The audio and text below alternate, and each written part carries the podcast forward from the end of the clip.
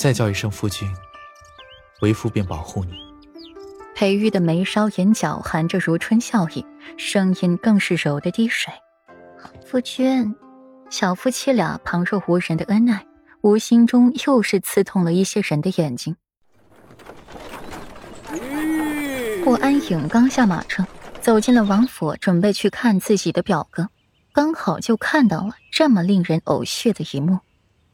公主，丫鬟沉香欲言又止，目光不禁落在了一旁妖娆天成的顾阮身上，眼底划过了几分惊艳。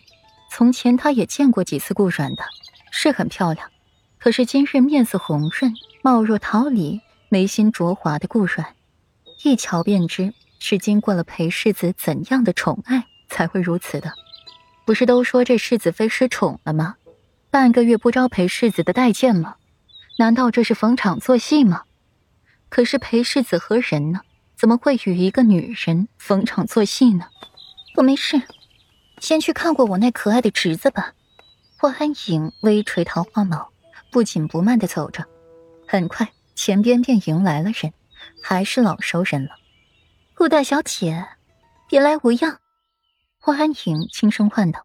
顾河脚步一顿，听到了一声熟悉的声音，慢慢转过头，清淡的目光缓缓的落在了霍安影身上，美眸轻挑，开口赞道：“九公主。”风华依旧，不减新年。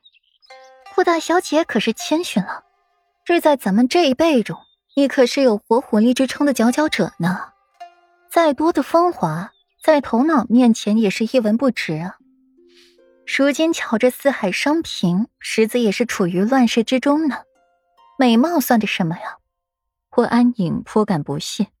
如今的边关连年战事，齐国又对东巡虎视眈眈的。这不，这才嫁过去一年的太子妃，现在就死了，小产大出血，不治而亡，草草掩埋，连皇陵都没得入了。如今却是连告知东巡的意思都没有，岂非不把东巡放在眼里了？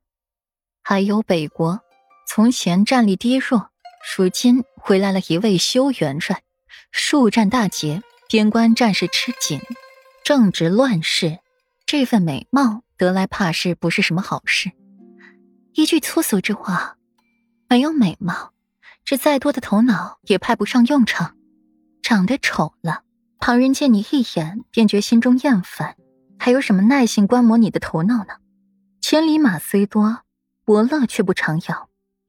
顾河的美眸漾开了温暖如春的笑意，说的话却比凛冬雪寒冷。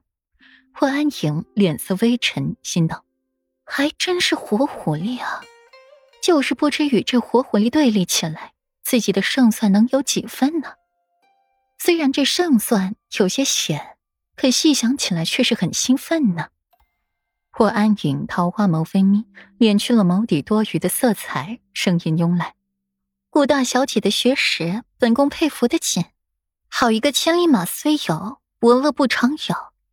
就是不知道顾大小姐的伯乐。”现在何方？有没有？霍安影桃花眸从容抬起，上下打量着顾河，心底只觉他有意思的紧，和那世子妃一样的有意思。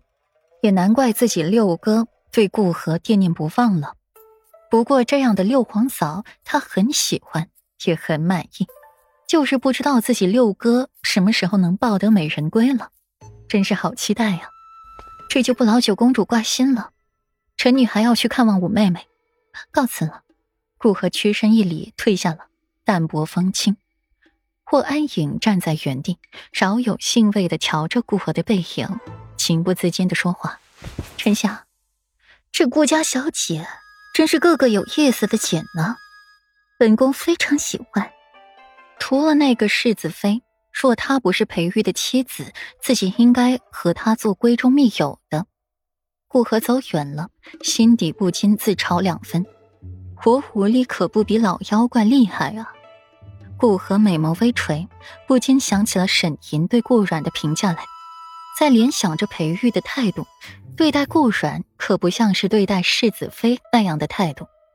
想着这些，顾河脚步愈发的加快了，一时没察觉来人，竟一下子撞到了一堵人墙上。啊，小心！霍成老远便见着顾阮心不在焉的模样，走路也是神游天际的，不由自主的走上去，预备看看他什么时候可以发现自己。哪知道都撞到了自己，对方还是没有察觉，才连伸手去扶着他，一把搂住了顾河手软的腰肢，脑子里第一反应就是好软好细。